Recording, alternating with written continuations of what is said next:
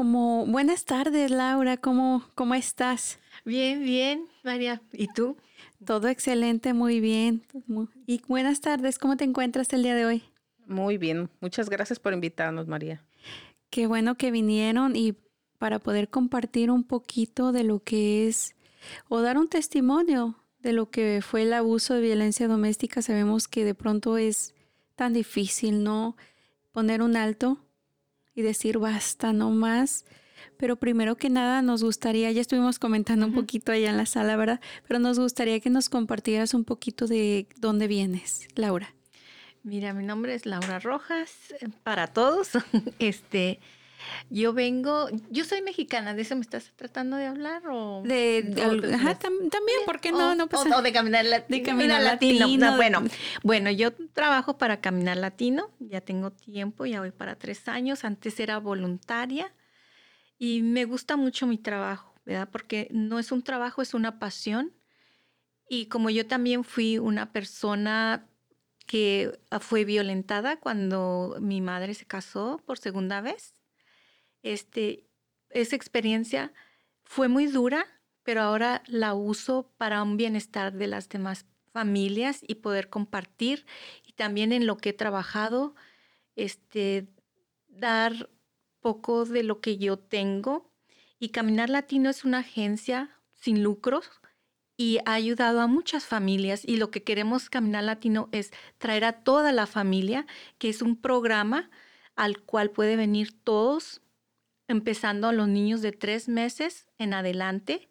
Y lo que queremos es unirlas y hacer conciencia de que qué es violencia. Porque muchas de nosotros no sabemos o si no es que el Señor también no, eh, no sabe cómo controlar su, su violencia y viene a lo mejor de un patrón de una familia. Entonces es todos como somos una familia, tenemos que trabajar en equipo porque es la única manera para salir adelante. Entonces, ese programa está dirigido para toda la familia. Qué bueno que existan organizaciones y aquí en Atlanta tenemos, yo creo que hay muchas organizaciones de contra la violencia doméstica. El detalle es que no lo sabemos. Así es. O no lo prohíben. Y no y lo bueno es que no tienen algún costo o sí tienen algún costo. Bueno, si es la persona ya viene con, ya viene violentada por una, por una razón, ya sea la mujer o ya sea el hombre, este, por lo regular no hay cobro, pero si vienen por comunidad para prevención, si hay un cobro que es 35 dólares por 24 semanas y para la mujer sería 25 dólares, pero hay también que se puede hacer este ¿cómo se dice? Mm, comunitario. Ajá, sí, eso, y ya ah, sería una rebaja, ¿me entiendes? Lo que queremos en realidad no es mucho, porque si una familia se deshace, eso cuesta más, moralmente, económicamente, y sufrimos más que si nos enfocamos en algo que de veras tenemos que invertir, que lo más bonito es la familia. Y eso es muy cierto y de verdad que, que hay que ponerlo como en alto, ¿no? Para que nuestro gobierno lo, lo, tenga en cuenta, que si una familia, me gustó, si una familia se deshace, es más caro. ¿Por qué? Porque el Medicare, que el, alimento, que ya van a requerir más, más ayudas. la madre o el padre soltero. Sí, acuérdame que moralmente nos deshacemos porque cuando se separa la familia los hijos sufren mucho, también el esposo, la señora, eh, hay un sufrimiento muy grande y para eso no hay medicina. Se rompe el corazón. Decimos que el tiempo, pero lamentablemente y he, visto muchos casos donde han pasado toda una vida y no nunca han, han sido sanados. Pero también cuando escuchamos violencia, de pronto pensamos y lo primero que se nos viene a la mente son golpes, pero no sabemos que existen varios tipos de violencia. Sí, eh, uno de ellos es este el indirecto. No se saben si es el indirecto. Mucha gente no lo sabe. El indirecto es cuando te tiran, por ejemplo, tu celular, te lo tiran alrededor tuyo, quiebran paredes, vidrios, ah, espejos, toda la propiedad se destruye alrededor tuyo. Y eso quiere decir, si no haces lo que yo te pido, esto te puede pasar. Es como una amenaza. Una amenaza. pero es violencia. Aunque no sea directa, es indirecta, por eso es indirecta. E, y esa es una de ellas. Hay todavía la...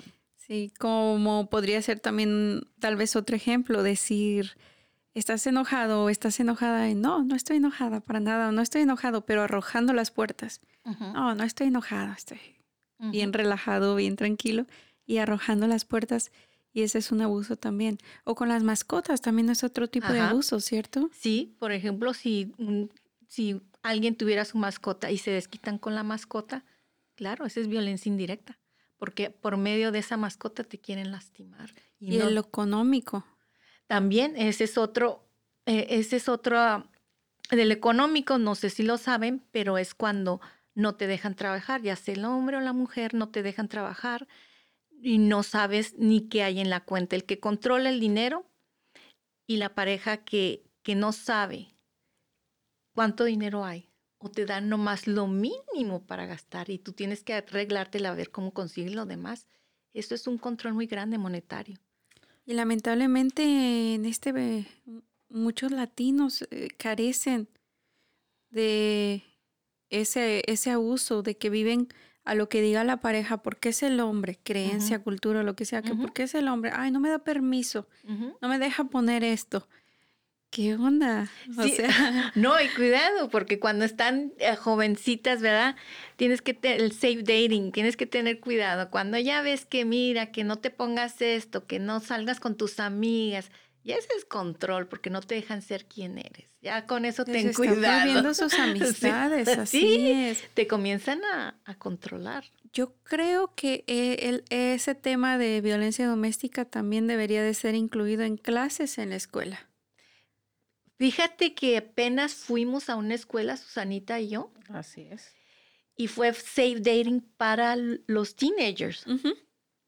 Y era una escuela cerca de mi casa. Y pero desgraciadamente no tuvimos ni un papá, ni un joven. Y fueron muchas agencias y hablaron de violencia.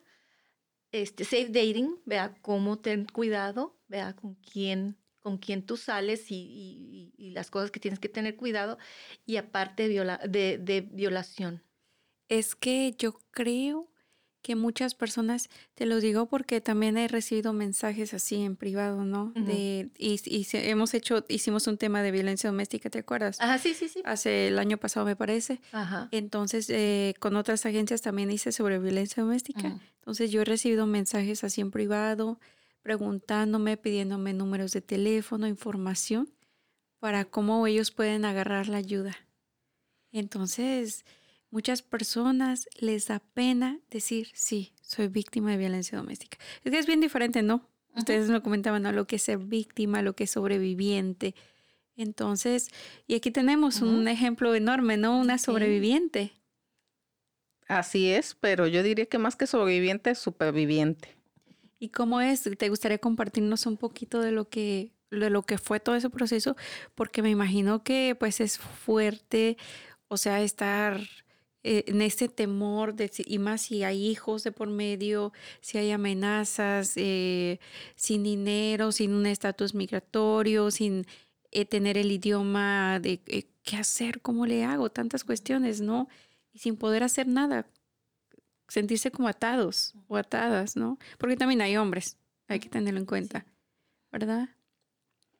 Bueno, pues mi experiencia diría que que es la experiencia de muchas mujeres. Desafortunadamente eh, no reconocí quizás los, las advertencias a tiempo y pues lo fui dejando pasar y esto es como, como un cáncer que va comiéndote, va avanzando ¿Por qué dices que no, no reconociste? ¿A qué te refieres? ¿Cómo uno puede reconocer? ¿Cómo una persona puede reconocer que tú les dices a esas personas que no saben cómo reconocer? Precisamente lo que están ustedes aquí compartiendo, lo que dice Laurita. Bueno, desde el noviazgo ya empieza a ver ciertas señales que uno eh, romántica o ingenuamente quiere ver como señales de amor, pero son señales de control.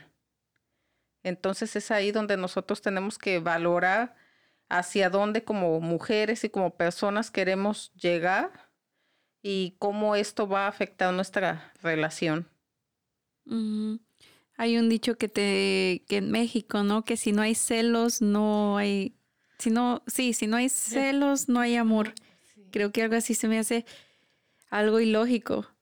Y es tan ilógico que todavía muchas personas creen eso y tenemos que explicarlo. Culturalmente hemos sido y hemos crecido así como, como pueblo, entonces eh, muchas veces el romper todo esto es difícil, pero para eso estamos aquí. Y lo que mencionaba Laurita eh, hace unos momentos, eh, muchas veces están las agencias, están los apoyos, está la información, pero nosotros también no ponemos nuestro granito de arena para acercarnos y quizás no soy yo la persona violentada, pero a lo mejor es mi amiga, mi hermana, pueden ser mis hijos, mis hijas. Entonces es una información como cualquier otra, que es mejor ocuparla y a veces nosotros no la tenemos, pero si la tenemos y la ocupamos, entonces podemos salir adelante de una manera más sencilla y menos dolorosa para el núcleo familiar. Así es. ¿Y tienes hijos? Yo tengo cuatro hijos. Sí. ¿Y cómo fue ese proceso? Fue muy difícil porque mis hijos estaban muy apegados a, sus, a su padre. Eh, él con ellos nunca fue violento. La violencia era sobre mí. Y pues les digo, esto, esto empezó desde el inicio de la relación pero ya llegamos al momento en que teníamos ya cuatro hijos, ya teníamos, éramos una familia estable y pues esto fue creciendo, la violencia. Primero era verbal, después también era indirecta, hasta que llegó a la física. Entonces, no fue uno, fueron varios episodios.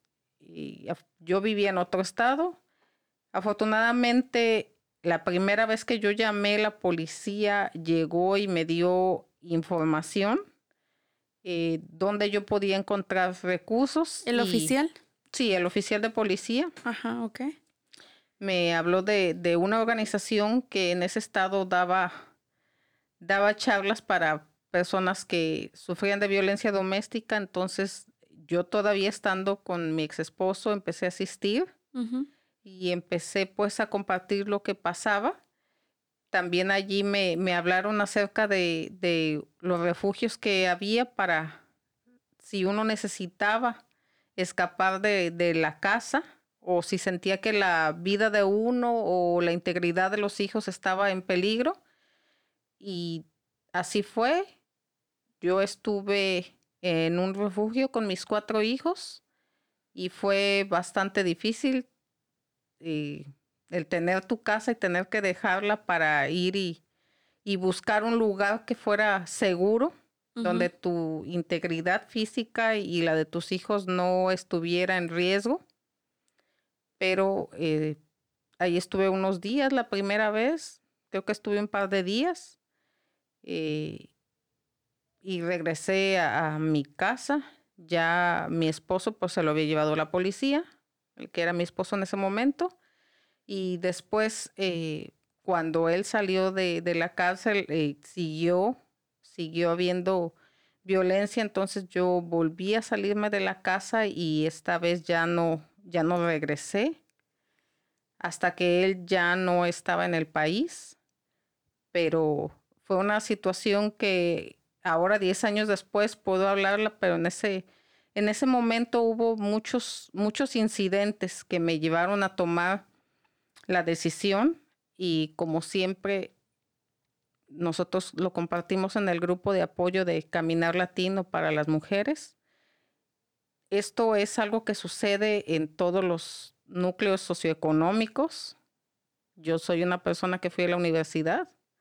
Lo digo no por vanidad, sino porque este, no importa si eres una persona que tuviste o no tuviste estudios, igual puedes pasar a formar parte de esta dolorosa estadística.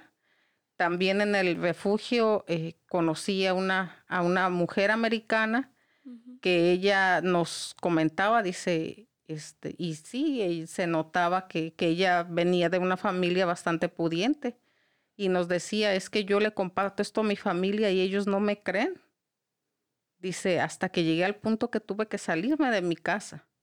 Pero yo tengo coches y, y tengo ropa buena y vivo en una casa grande, mas sin embargo la violencia está allí. Entonces no es solamente con los latinos, no es solamente con los afroamericanos, no es solamente con la gente blanca, sino que esto pasa a toda edad, desde que empiezas a veces un noviazgo hasta compañeras que ya tienen 30, casi 40 años eh, dentro de la relación y que han afortunadamente salido de ellas. Así es. Yo creo que en, este tipo de, o sea, lo que es violencia doméstica no hay género ni, ni raza, no. Se da y cualquier edad también. Pero en ese momento que te encontrabas, antes de que tú llamaras a la policía, ¿qué sentías? ¿Sentías ganas, por ejemplo, ganas de, antes de que llamaras, la primera llamada, ¿verdad? ¿Sentías unas ganas de, de salir, correr, irte, parar todo? ¿Sentías un miedo? ¿Te cuestionabas qué voy a hacer? ¿Cómo le voy a hacer? Sinceramente, ahí es donde entra también la violencia psicológica.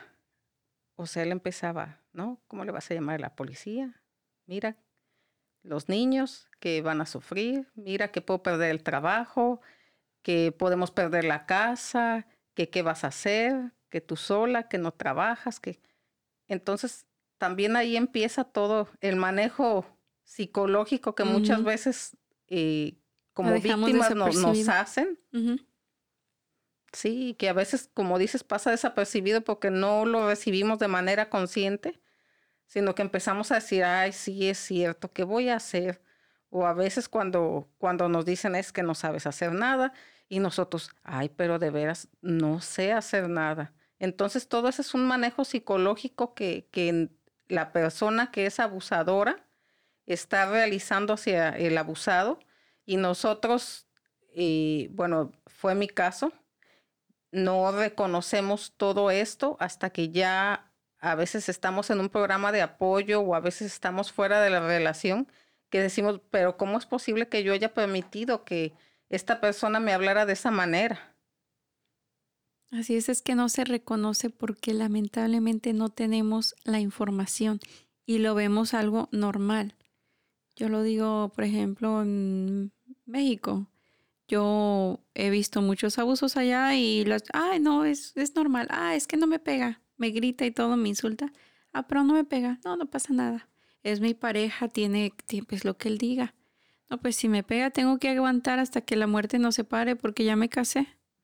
Sí, o sea, es donde hablamos que hay muchos mitos y mucha desinformación y patrones socioculturales que nosotros vamos, vamos siguiendo y que a veces también les vamos desafortunadamente heredando a nuestros hijos el normalizar la violencia. O sea, me grita, es normal. Mi papá también le gritaba a mi mamá. Y me da una cachetada, es normal. Mi papá también se la daba a mi mamá. Me oh. pega, mi hermano también me pegaba. Desde que era niña me han pegado, entonces es normal. Vivir con golpes es normal. Y todo lo vamos normalizando hasta el día que desafortunadamente alguien, alguien muere entonces sí, ya es cuando decimos, pero ¿cómo le fue a pasar esto? Y también a veces la familia o las amistades cercanas empiezan a ver todo esto, pero uno como, como víctima, no, igual no lo reconoce. A veces en mi caso me decía, pero recuerdo que una vez mi mamá me dijo, pero ¿cómo permites que te, que te trate así o que te hable así? Y entonces yo trataba de justificarlo.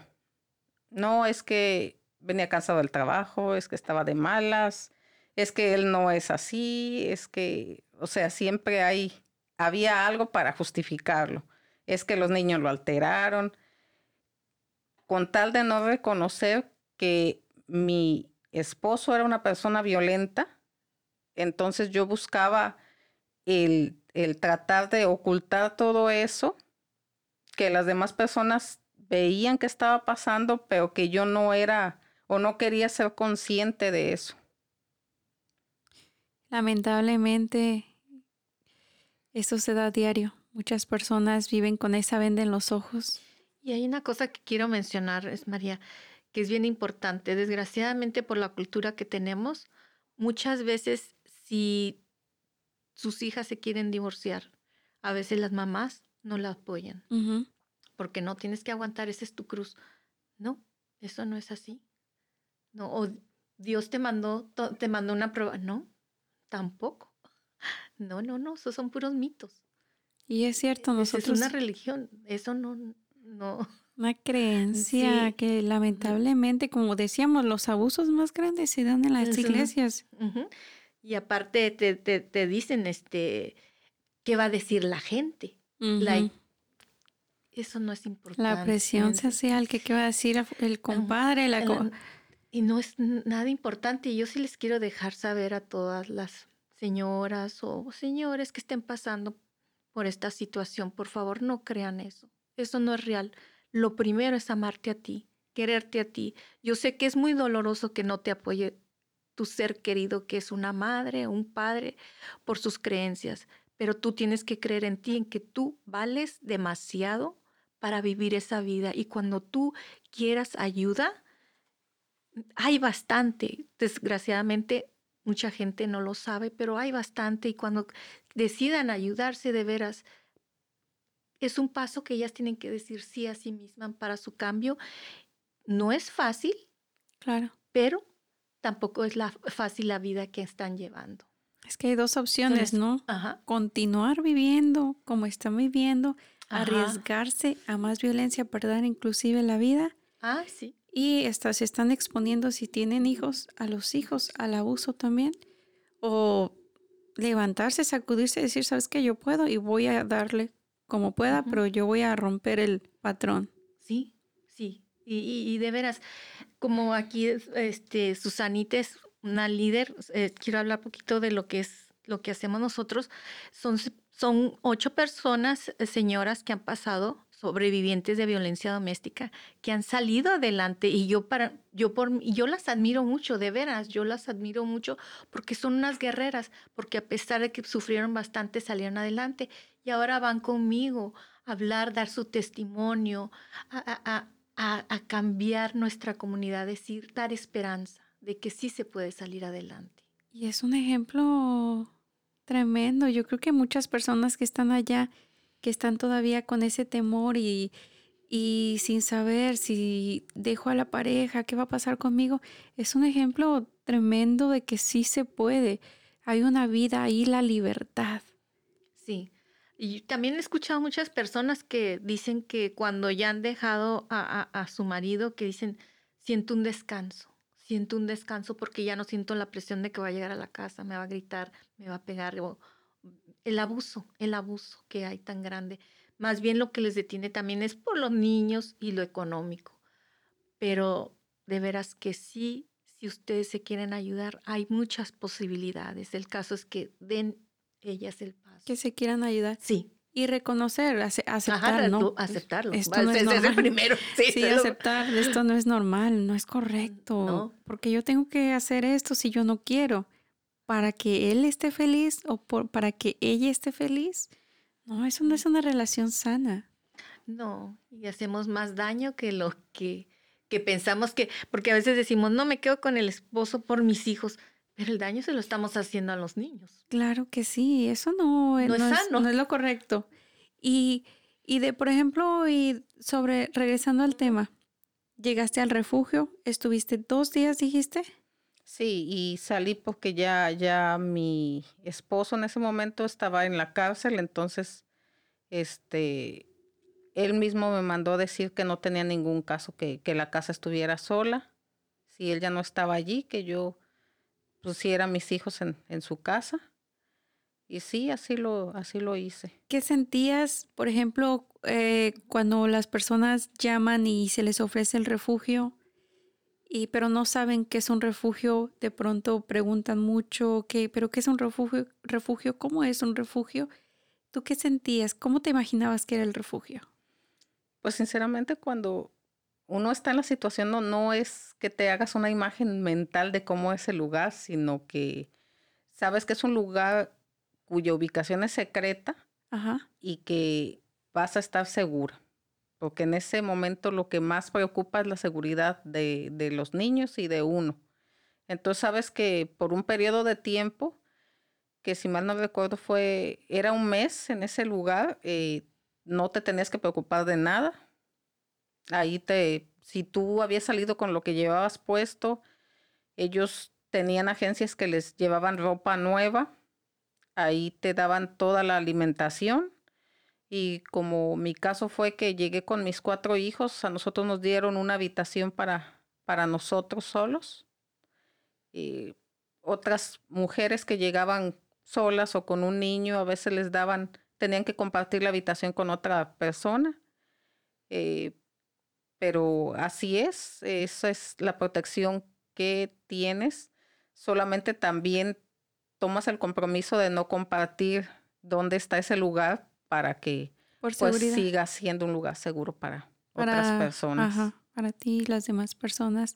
Y de ahí, eh, ¿qué se, qué fue, ¿cuál fue el proceso? ¿Se hizo una, una orden de restricción contra la pareja o qué pasó?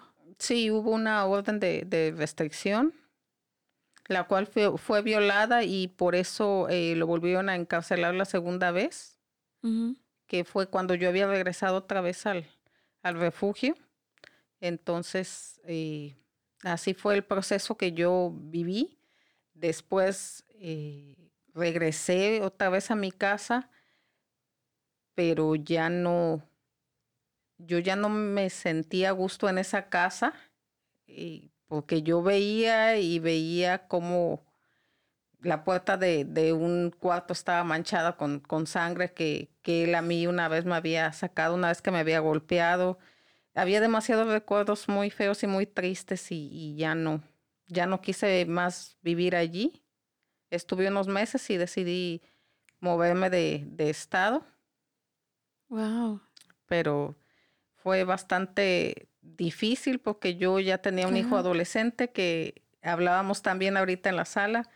Cuando son cambios en la familia y los hijos son adolescentes es doblemente difícil para ellos porque si ya están cargando con todos los cambios que conlleva la adolescencia y todavía nosotros traerlos a otro cambio así es bastante complicado pero al final lo comprendió. Yo siempre cargo en mi cartera una carta que él me escribió, mi hijo mayor, cuando ya tenía 18 años y él decía que él siempre me admiraba por lo fuerte que había sido y por haberlos sacado adelante sola.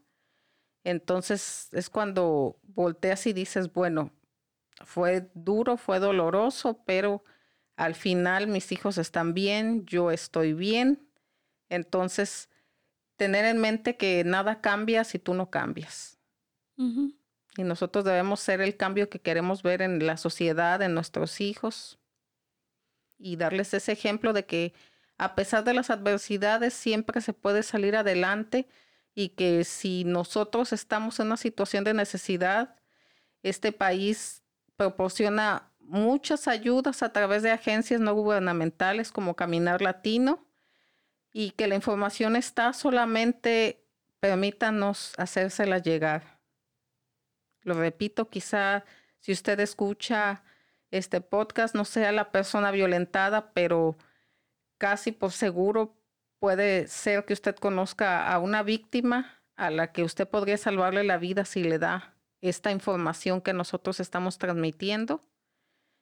Y el mensaje sería ese, que nosotros tenemos un patrón que cambiar con nuestros hijos para que ellos no vean la violencia normal porque no lo es y lastima por generaciones. Así es, lamentablemente, por generaciones se va, es una cadena que llevan nuestros hijos. ¿Por qué? Porque crecen con el abuso y piensan que solucionar un problema es con golpes. Porque lo que vieron es cómo crecieron, ¿no? Ah, pues mi mamá se relajaba o se controlaba cuando mi papá la golpeaba. O nuestras hijas que se que sientan que, que parte de su relación cuando ellas crezcan conlleva aceptar los, los golpes de la pareja porque vieron que la mamá sí lo hizo estoicamente por sus hijos, pero eh, la situación no es así. Yo te quiero comentar, tengo una amiga que ella vivió en una situación de, de, violencia verbal también por parte de sus padres, el señor y la señora, y ella ya siendo adulta me decía, yo hubiera preferido mil veces que mis papás se hubieran divorciado a tener que haber crecido viéndolos pelear y discutir todos los días. Pelear verbalmente, no físicamente, pero solo verbalmente había sido algo que a ella la había dejado marcada de una manera muy profunda. Sí, yo recuerdo también haber eh, eh, escuchado los testimonios de algunos niños que vienen de padres que son separados, que ya ahora son adultos, y ellos lo que dicen que es mejor, para mí fue mejor que mis padres se separaran. Es muy triste tener que decidir, me voy un fin de semana, me voy la Navidad, el Año Nuevo con mi mamá, con mi papá. Dijo, eso me mataba, era muy difícil, pero era mejor que verlos discutir, que ver a mi mamá siempre en el piso. Yo me limpiaba la sangre del piso de lo que mi papá le hacía y mi mamá lo veía tan normal, solamente nos, nos decía que no nos preocupáramos, que todo iba, iba, a estar bien y no es así, no fue así. Ella pues lamentablemente falleció la señora, está hablando de alguno de los casos y en, en, ese caso con esa familia falleció la señora porque el señor pues la agredió muy fuerte, la golpeó terriblemente entonces, este, estas son consecuencias de lo que ocurre cuando uno acepta vivir con el abuso. Y con el abusador. Y con el abusador. Es exactamente, no es normal y no, también no, no es fácil. Es muy difícil y pues como dice Laurita, ¿no? Gracias por haber compartido tu testimonio y porque eres una mujer que puedes empoderar a muchas mujeres que se encuentran todavía en esa situación, que no saben qué hacer. Y sí se puede, sí hay ayudas, no tiene ningún costo. Hablan en tu idioma, en el idioma que hables. Sí, entonces solo es cuestión que se decidan. Sí, que se decidan y, este, sí, dar un paso adelante y uh, y porque si se queda uno con la usar, créame, es, sí corren, corren mucho peligro su vida. Te voy a contar un poquito de lo que pasé. Ah, cuando mi mamá se casó por segunda vez, eh, salió alcohólico, su segundo esposo, y era muy abusivo. Y fíjense, tienen que tener mucho cuidado porque mi mamá estuvo mala del corazón. Y uno de sus abusos fue que el día que le estaba dando un ataque al corazón, mi padrastro le pegaba en el corazón para matarla. Ah, Entonces, eso no murió mi mamá, pero no lo dejó. Aún así no lo dejó.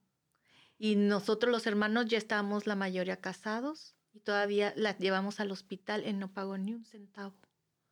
Y todavía... O sea que después de lo que le hizo, continuó viviendo con él. Sí, ella, ella decidió hasta el último suspiro seguir con él yo se me hacía bien difícil, bien difícil. Porque yo decía, ¿cómo, cómo, cómo? Pero eh, esa fue la decisión de ella. Y tienen que entender que cuando nos quedamos con el abusador, tenemos que entender que somos condependientes emocionalmente. Creemos que amamos, pero muchas veces no. Somos condependientes del abusador. Y así era, esa situación era de mi mamá. Qué terrible y qué, qué triste y la verdad también, o sea que qué valentía, ¿no? Y qué fortaleza compartir y gracias por compartirlo porque se, requiere de mucho esfuerzo. Es, sí, pero fíjate, todo el dolor que se pasa, tú lo puedes hacer oro. Para mí es un oro, ¿por qué? Porque podemos compartirlo para decir, te comprendo lo que estás pasando y puedes salir adelante aún así puedes salir adelante. Aunque mamá haya hecho una decisión así, me tomó tiempo a sanar y todo, fui a mucha terapia y todo eso, pero, hey, algo tan doloroso para mí es algo bonito que puedo compartir y decir si se puede salir adelante.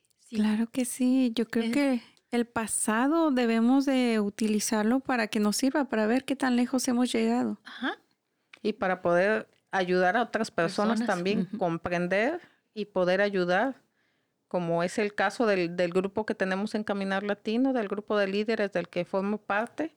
Nuestra misión es llevar información para que otras personas no tengan que sufrir de violencia, como fue el caso nuestro, y de que si lo están desafortunadamente pasando por esta situación, sepan que, que hay ayuda, que hay apoyo, que no están solas y que siempre, siempre hay alguien dispuesto a darle la mano.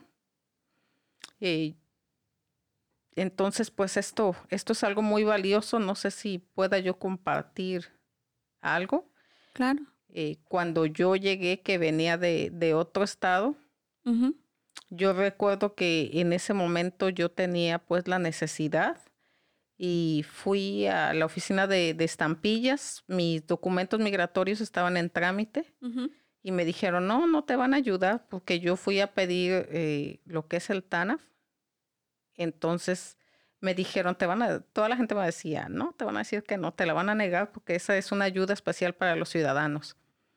Pero entonces llegué y hablé con la trabajadora social y le dije, bueno, pues mi caso es este, yo soy víctima de violencia doméstica, aquí están, aquí están las pruebas, eh, mis documentos migratorios están en trámite, tengo cuatro hijos, entonces legalmente se supone que no puedo trabajar.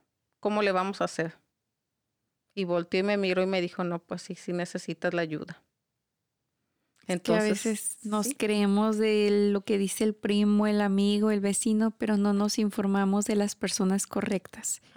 y yo siempre recalco, ¿no? Cualquier información, eh, y especialmente importante, ¿no? Inmigración, eh, cualquier derecho que tengamos aquí en este país, pues hay que informarnos de las personas correctas porque no lo vamos a saber si me lo dice el primo, el amigo, el vecino, ¿no?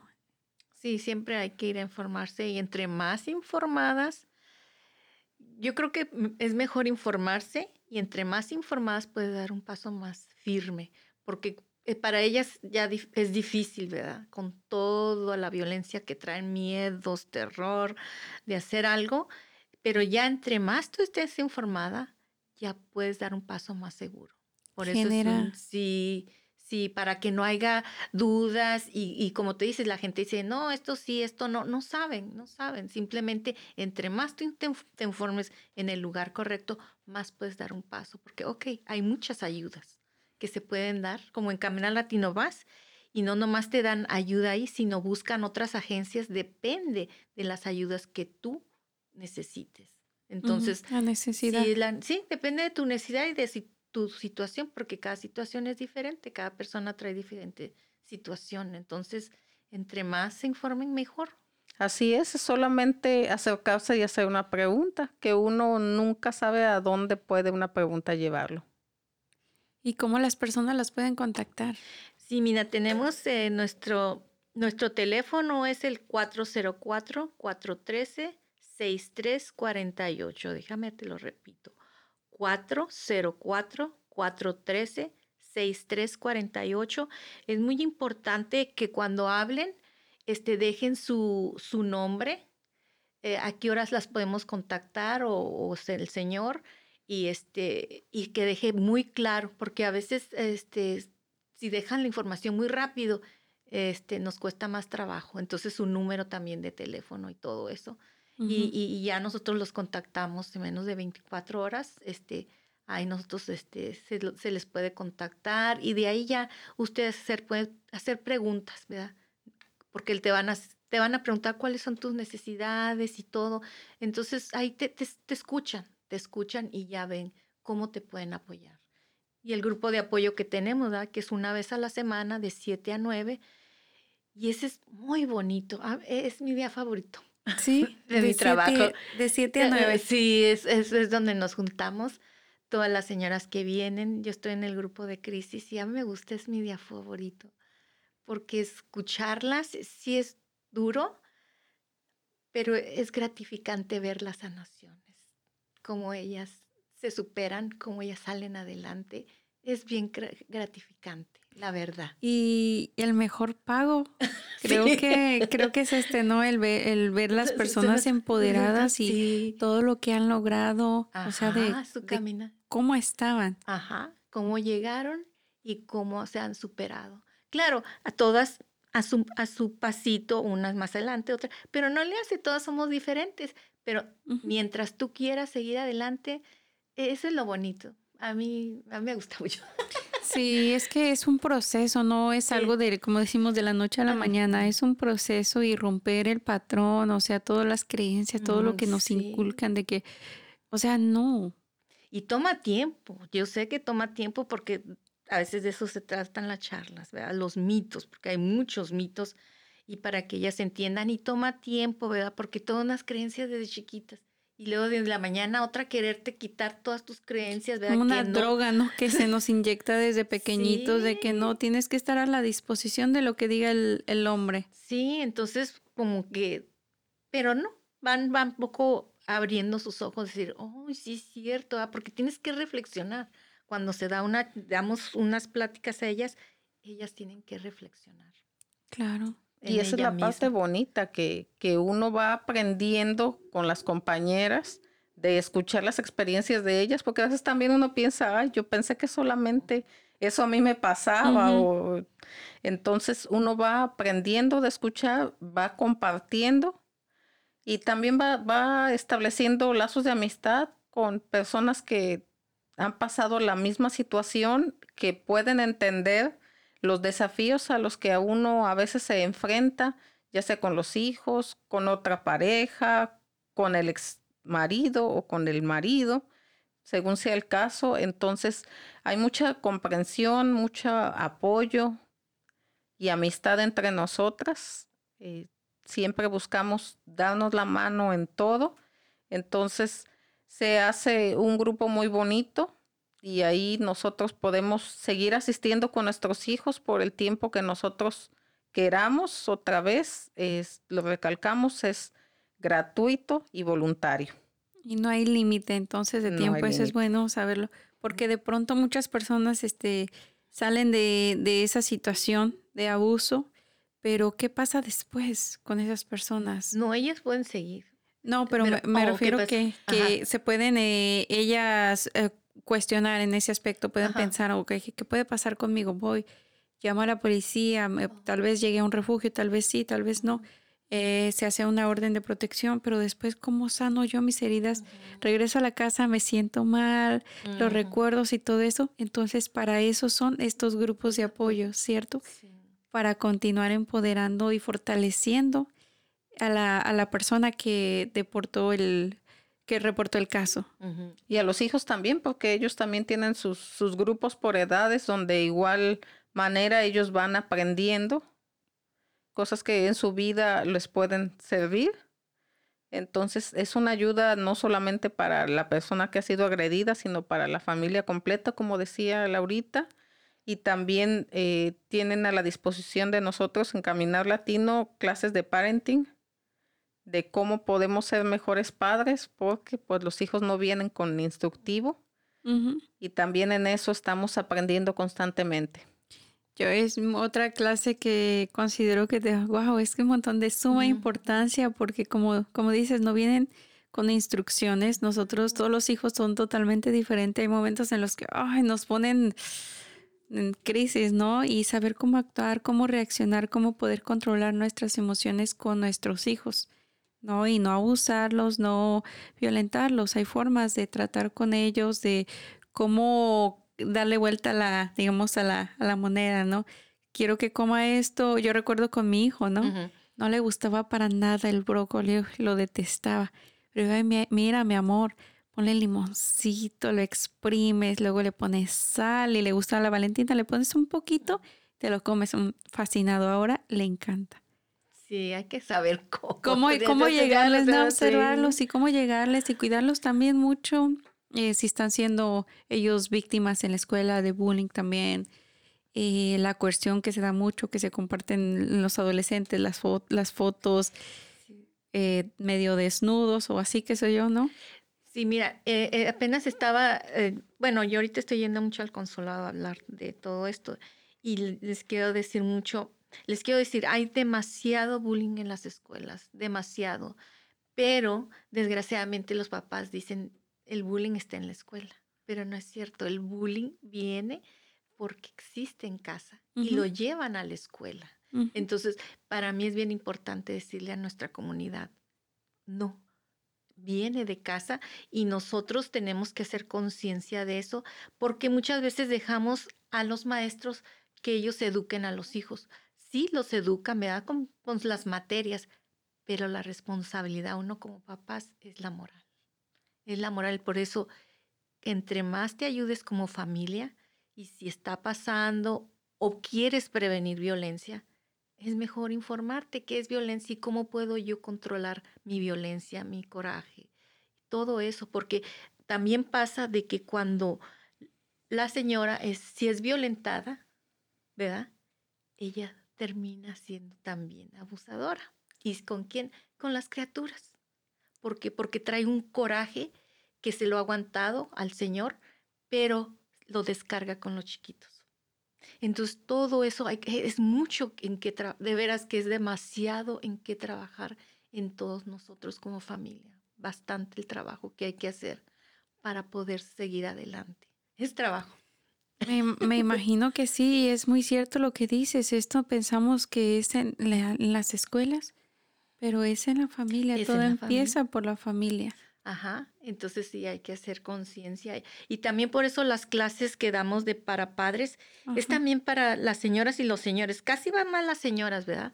Pero es preferible que vaya el papá y la mamá para que se pongan de acuerdo y, y lleven mejor este pues la rutina con los chicos, la disciplina y estén de acuerdo. Pero este si le decimos cómo cuidarse a ella, porque como mujeres tenemos que cuidar, nos olvidamos porque somos esposas, limpiamos, servimos y luego los niños te olvidas quién eres tú. Entonces para mí es bien importante quién eres tú. Te olvidaste de tus sueños, te olvidaste de quién eres. Entonces hay, para mí es muy importante como mamá te des tu tiempo a ti misma para que también puedas dar ese tiempo a tu familia. Sí, es que de pronto tenemos especialmente nosotros como latinos a confundir que, ok, ¿qué hice por mí? Ah, pues limpié la casa, le di de comer a los niños y que mi esposo, mi esposa o X, pero ¿qué hice por mí? Ya hice todo eso, lo hice, hice por la casa, hice por los niños, hice por X, hasta por la amiga, hasta por el perro, pero no hice por mí nada, no me di ese tiempo de calidad. Y que lo necesita uno, y más cuando... Todos los días. Sí. Por eso también cuando ya tienen una relación, cuando ya los hijos ya van creciendo, no los quieren dejar ir, porque es otro paso de que estás acostumbrada a ser mamá, te ves como mamá, te ves como esposa. Y ya cuando los chicos crecen, te da miedo dejarlos ir porque, ¿y ahora qué voy a hacer? Y es tu momento más hermoso. ¿Por qué? Porque sabemos que los hijos los tenemos que dejar, tienen que hacer su vida, pero es el momento más hermoso porque ahora, ¿qué quiero yo? Es un reencontrarte a sí misma y deberás decir cuáles son mis sueños, que los puedes hacer antes, pero no olvidarte de ti. Definitivamente, ese es un apego total que a veces tenemos con la pareja. Eh, yo lo he mencionado en, en, otros podcasts, ¿no? De pronto tenemos ese apego con la pareja de que, ay, mi media naranja. Yo digo, no, yo no soy media naranja, yo soy una completa. Porque si se va, me voy a quedar a la mitad. No, no pasa nada, estoy bien. Estoy, o sea, igual los hijos pero tenemos ese apego de la necesidad y la necesidad nos genera después dolor. Yo creo que debemos de aprender a ser felices sin nadie. Yo soy feliz, no necesito a mi hijo, no necesito a mi familia, a nadie, pero yo decido darles amor, yo decido compartir con ellos porque los, los quiero y los, los amo, ¿no? Pero no los necesito. Hay una cosa que es muy importante que la felicidad siempre la buscamos afuera y está dentro. Todo, paz, amor, tranquilidad, todo está dentro de nosotros. Hay que buscarlo. Siempre lo buscamos afuera. El amor que tú buscas, siempre lo buscas en un hombre que te diga, qué bonita, pero qué hermosa, o qué bien te ves ahora. Pero tú en las mañanas te dices eso, no te lo dices. Te dices, estoy muy gorda Ay, no, ya me estoy muy arrugada. Ay, ya mi pelo, ve qué feo lo tengo chino. Te estás todo el día criticando. Entonces, muchas veces, aunque la pareja te quiera, tú te sigues no queriendo. Y necesitas eso que te diga la pareja. Y si no te lo dice, tú dices, ya no me quiere, pero no, necesitas tú empezar contigo misma a quererte y a decirte cosas bellas, porque vales la pena. El amor propio, ¿no? el amor. Yo le he compartido el mejor like es el, es el de uno. Y a veces nos cuesta a nosotros darle like a nuestras propias fotos. Porque pensamos que es esperando a que otra gente la dé. No, yo le doy al mío. No importa si alguien más me lo dio. No, pues la principal eres la que tú te lo que. Sí, así es. Entonces de pronto nos cuesta o, o, los adolescentes, ay, no, no tengo tantos likes, ¿no? Se les baja la autoestima. Entonces hay que cuidar. Y, y muy, muy importante lo que mencionaste, ¿no? El amor propio. Sí. Todo empieza por... Sí, porque cuando quieres tú que la gente te apruebe, no. Buscando aprobación de los demás, no. Nunca vas a terminar. La aprobación primera eres tú. Es difícil darle gusto a todo el mundo. El gusto yo creo que es uno. Sí, cuando estás joven es cuando ellos sufren más, ¿verdad? Porque andan buscando ese, esa apruebo, ¿verdad? Que, pero ya cuando tienes que estar más grande, tienes que irte más profundo, en tu profundidad, buscar. Yo no necesito la aprobación de nadie necesito la mía. Y aunque tengas la aprobación más grande de todo el mundo, si la tuya no está, sigue igual. Siempre va a haber un vacío dentro de uno. tienes tú, tú que quererte, buscarte a ti misma. Y ahí es donde no puedes compartir algo que no tienes. Exacto. Entonces siempre buscamos dar algo, pero a veces los que estamos vacías somos nosotras. Y es ahí donde debemos de tener siempre el cuidado y el amor de cada día, estarnos amando un poco más para poder entonces compartir todo esto que ustedes han dicho, nuestro tiempo, nuestro cuidado, nuestro cariño, nuestro amor con nuestros seres más cercanos, amistades, familiares, pero siempre empezando por, por nosotros. Es cierto. lo, lo comentabas, ahorita decías, eh, de pronto le decimos a nuestra pareja, no, ay, bien linda, bien lindo, te quiero y un montón de detallitos, pero nosotros por las mañanas o nos decimos eso, nos cuesta, ¿verdad? Te criticas, la más criticona sí, que, sí, que los demás. sí. Así es. O para, por ejemplo, para el día de, para el cumpleaños, para el día de San Valentín, para el día de la madre, para el día de X, oye, tenemos hacer un regalo, ¿no?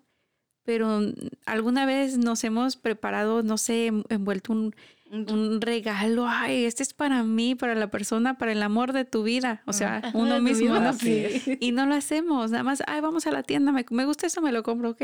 ¿No? Es que otra vez volvemos que culturalmente no fuimos educadas para eso.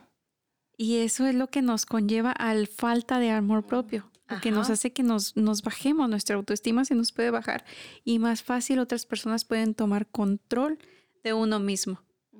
Así es. Porque ahí estás esperando el amor. Y a veces Lamentablemente. Y algo que te gustaría decirles a todas esas personas, un mensaje que te gustaría dejarles a esas personas que están en ese proceso de abuso todavía. Pues de que nosotros somos el, el cambio que lo que les comenté hace rato, nada cambia si uno mismo no cambia. Nosotros somos los que podemos salir adelante, podemos sacar a nuestros hijos adelante, no importa cuál sea tu situación, ni lo difícil que parezca, siempre hay apoyo, siempre hay ayuda y siempre hay dentro de ti ese poder que te permite salir adelante. Excelente. Laurita, ¿algo que ¿Les quisieras dejar? Pues sí, yo las quiero animar. Quien esté pasando abuso. Yo las animo porque sé que yo las entiendo. Vea, este, por eso me gusta mi trabajo. Las entiendo y estamos ahí, no para juzgar, sino para escucharte y dejarte saber que te vamos a dar lo mejor que podamos como apoyo y los recursos que tú necesites. Entonces, cuando tú gustes, háblanos al 404-413-6348, Caminar Latino. Pues muchísimas gracias. Y una última pregunta, ah, por ejemplo, Si tuvieras la oportunidad de elegir dónde vivir del mundo, ¿dónde te gustaría? A mí me gusta mi casa. Aquí. Sí. Excelente. Laurita, si tuvieras un superpoder, ¿cuál te gustaría? Sabes que, Georgia, estoy muy contenta porque aquí es donde sé que yo tengo que estar. Este es mi lugar. Es raro que diga, pero cuando yo supe que llegué a Georgia, porque yo venía de, de Iowa, yo sabía que este era donde yo tenía que estar. Aquí es, mi casa. Eh, y, es, y es padre porque saber quién eres, cuál es el propósito de vida, para qué viniste en este mundo, para qué. Eso es bien importante. Y no lo, y no, y de pronto no sabemos nada más, hacemos las cosas por hacerlo, pero ¿para qué estás aquí? ¿Cuál es tu propósito? ¿Quién eres? Y todos nos vamos a morir en un, en un momento, ¿no? Pero ¿quién eres ahora? ¿Qué estás haciendo por ti? Ajá. ¿No? Pues bueno, pues ojalá que, como lo mencionaba, que muchas personas se puedan identificar y podemos ayudar, así sea una personita. Claro que, que le cambiamos esa mentalidad y pueda romper el patrón y llame y sepa que si hay ayuda y que se puede al menos agarrar la información. Y también para los hombres. Sí. Si, si es un hombre abusador y escucha este programa, que sepa y recuerde que también él puede cambiar él puede tomar la decisión y cambiar, también hay ayuda para los hombres. Porque no es normal. Porque no es normal, pero se pueden eh, reeducar para aprender a dejar de ser abusadores. Sí, yo creo que algo que también me gustaría mencionar es que las, las personas o las relaciones mm, pensamos, ah, es normal la relación, me pega, me golpea, me grita, no. La otra persona, el abusador, no está no, no está bien, tiene un problema. Entonces hay que detectar eso. Cuando no nos sentimos cómodos y sentimos que algo está pasando, es que la otra persona tiene un problema. Así es. Y si no hacemos nada al respecto, a veces pensamos, oh, si yo llamo al policía, yo lo voy a meter a la cárcel. Es mi culpa. Viene la culpabilidad, ¿no? En ese círculo. Fue mi culpa, y por mi culpa está en la cárcel, o viene la, la familia de él ay, es que, no, tú lo metiste a la cárcel, por tu culpa está en la cárcel. Y no es así. No, al contrario, no tuviste la culpa. Son, las, son sus consecuencias. Porque como a un chiquito, así hace algo que no está bien, vas y lo castigas, entonces lo estás corrigiendo. Entonces, cuando un adolescente, cuando un adulto llega y hace violencia, no lo vas a corregir.